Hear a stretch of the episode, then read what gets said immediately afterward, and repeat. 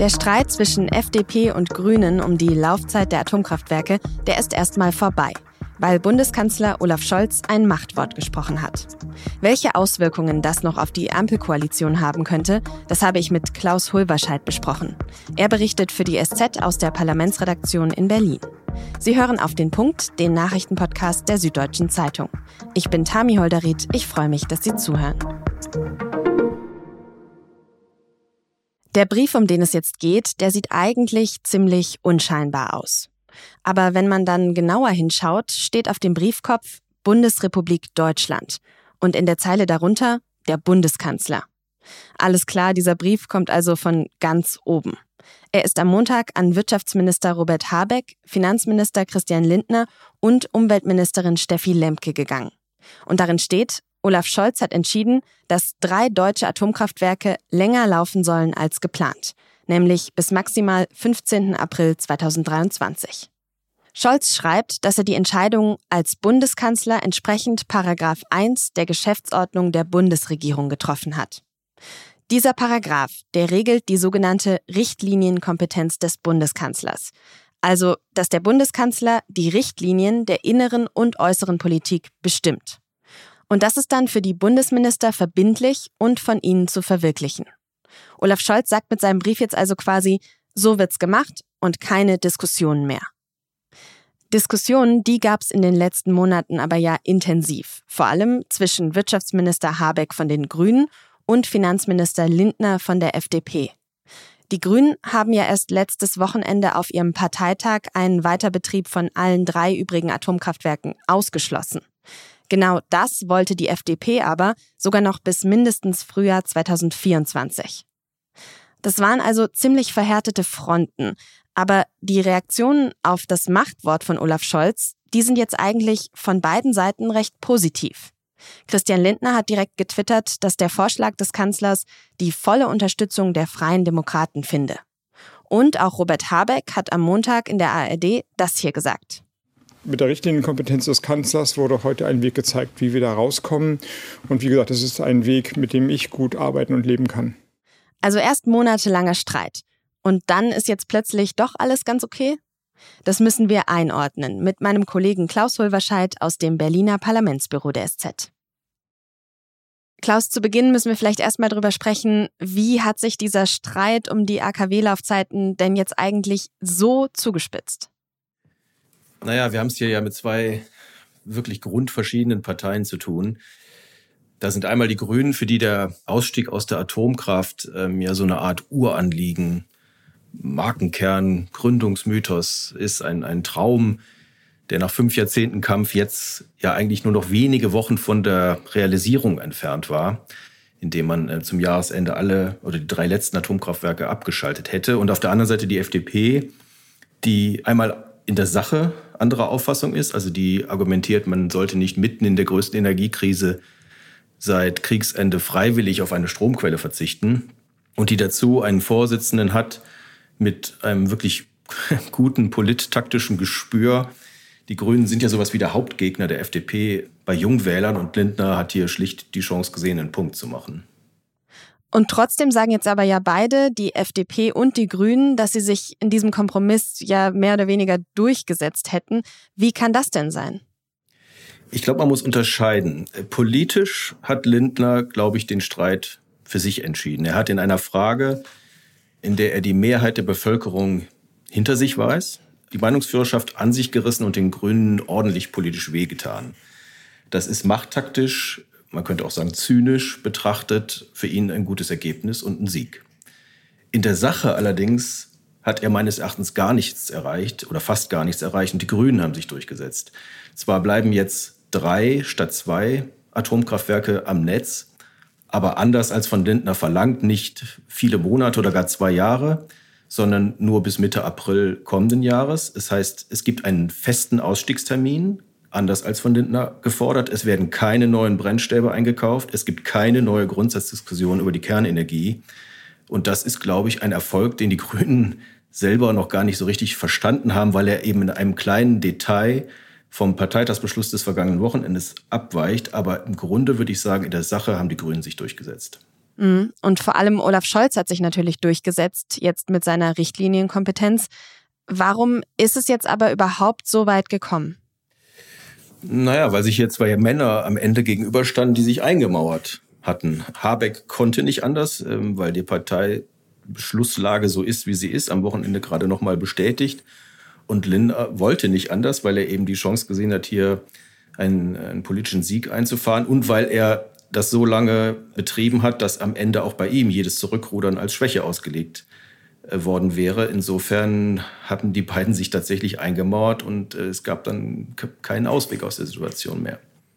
Kannst du vielleicht noch mal kurz so für unseren Hintergrund ein bisschen einordnen, wie groß dieser Schritt ist, dass Scholz jetzt eben diese Richtlinienkompetenz einsetzt? Ja, das ist in der Tat ein sehr, sehr großer Schritt, den es so in den vergangenen Jahrzehnten nie gegeben hat. Es haben zwar auch andere Kanzler mal Machtwörter oder Basta oder sonst was gesagt. Und Frau Merkel beispielsweise hat auch bei einer, an einer Stelle mal auf ihre Richtlinienkompetenz verwiesen. Eingesetzt haben aber Scholz Vorgänger dieses Instrument nicht. Und das auch aus gutem Grund. Das ist was, ein Instrument, genau wie die Vertrauensfrage im Bundestag, die man vielleicht einmal während seiner Kanzlerschaft einsetzen kann. Und danach ist dieses Schwert aber sehr stumpf, weil sowohl politische Parteien als auch frei gewählte Abgeordnete es überhaupt nicht mögen, wenn man sie gewissermaßen erpresst oder unter Druck setzt. Das heißt, Scholz hat dieses Instrument jetzt schon nach weniger als einem Jahr eingesetzt und das steht ihm künftig nicht mehr zur Verfügung. Das ist also, wie gesagt, in seiner Tragweite kaum zu überschätzen. Und wie, wie interpretierst du das? Du hast ja gesagt, es gab quasi keine andere Option mehr. Aber zeigt es jetzt, dass Scholz es eben so lange hat laufen lassen, bis es keine andere Option mehr gab? Also, dass er seine Koalition quasi nicht mehr im Griff hat? Oder zeigt es eher, dass er im richtigen Moment jetzt Stärke gezeigt hat?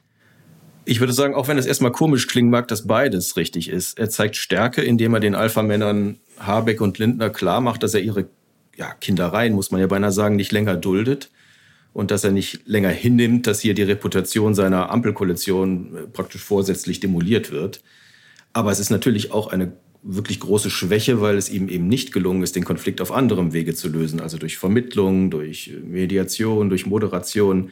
Und das wirft meines Erachtens kein gutes Licht auf einen Kanzler, der ja von sich selbst gerne das Bild eines effizienten, schlagkräftigen Machers und Managers im Hintergrund zeichnet.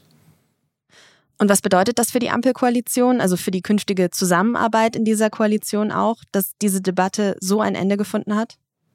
Das bedeutet mit Sicherheit nichts Gutes. Äh, die Ampel hatte sich ja zu Beginn als ein Bündnis inszeniert, bei dem anders als in der Vergangenheit, so jedenfalls war, die, war das Narrativ, nicht einfach mehrere Parteien eine Zweckehe eingehen, sondern dass ein, äh, einen ganz neuen, modernen, fortschrittlichen Stil prägen will. Man erinnere sich noch an die Selfies, die insbesondere ähm, Grüne und FDP äh, da vor den Koalitionsverhandlungen geschossen und dann via Social Media verbreitet haben. Und dieser Zauber, wenn es ihn denn je gegeben hat, ist spätestens jetzt vorbei, ist vollständig verloren. Und er wird, glaube ich, abgelöst durch ein Gefühl des Misstrauens, äh, des Argwohns, der Skepsis. Und ich fürchte, dass sich die Partner sehr, sehr schwer tun werden, die Wunden, die jetzt geschlagen worden sind, zu vergessen, hinter sich zu lassen und wieder zu einer engen, vertrauensvollen Zusammenarbeit zurückzufinden.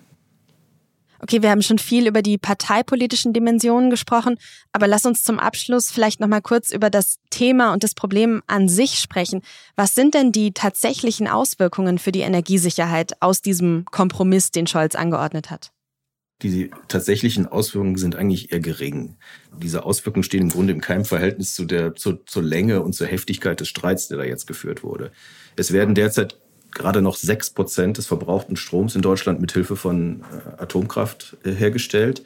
Vor einem Jahr waren es noch zwölf. Das heißt, wir haben es geschafft, das in einem, also binnen zwölf Monaten im Grunde von um sechs Punkte zu verringern durch die Abschaltung von Atomkraftwerken, ohne dass die Versorgung je gefährdet gewesen wäre. Und das ließe sich auch jetzt leicht wiederholen. Also wir könnten das nochmal machen und von sechs auf null gehen, ohne dass die Versorgungssicherheit gefährdet wäre. Zumindest dann, wenn Frankreich seine Probleme mit den dortigen äh, kaputten Kernkraftwerken in den Griff bekommt und wir nicht noch zusätzlich Strom dorthin liefern müssen. Ich persönlich halte es für richtig, nicht mitten in der Krise freiwillig auf Atomstrom zu verzichten, schon allein deshalb, weil das international auch kaum zu vermitteln wäre. Im April, denke ich, aber sollte dann endgültig Schluss sein. Wir haben dann genug Zeit, uns äh, auf den nächsten Winter, also den Winter 2023, 2024 vorzubereiten. Vielen Dank, Klaus, und viele Grüße nach Berlin. Gerne.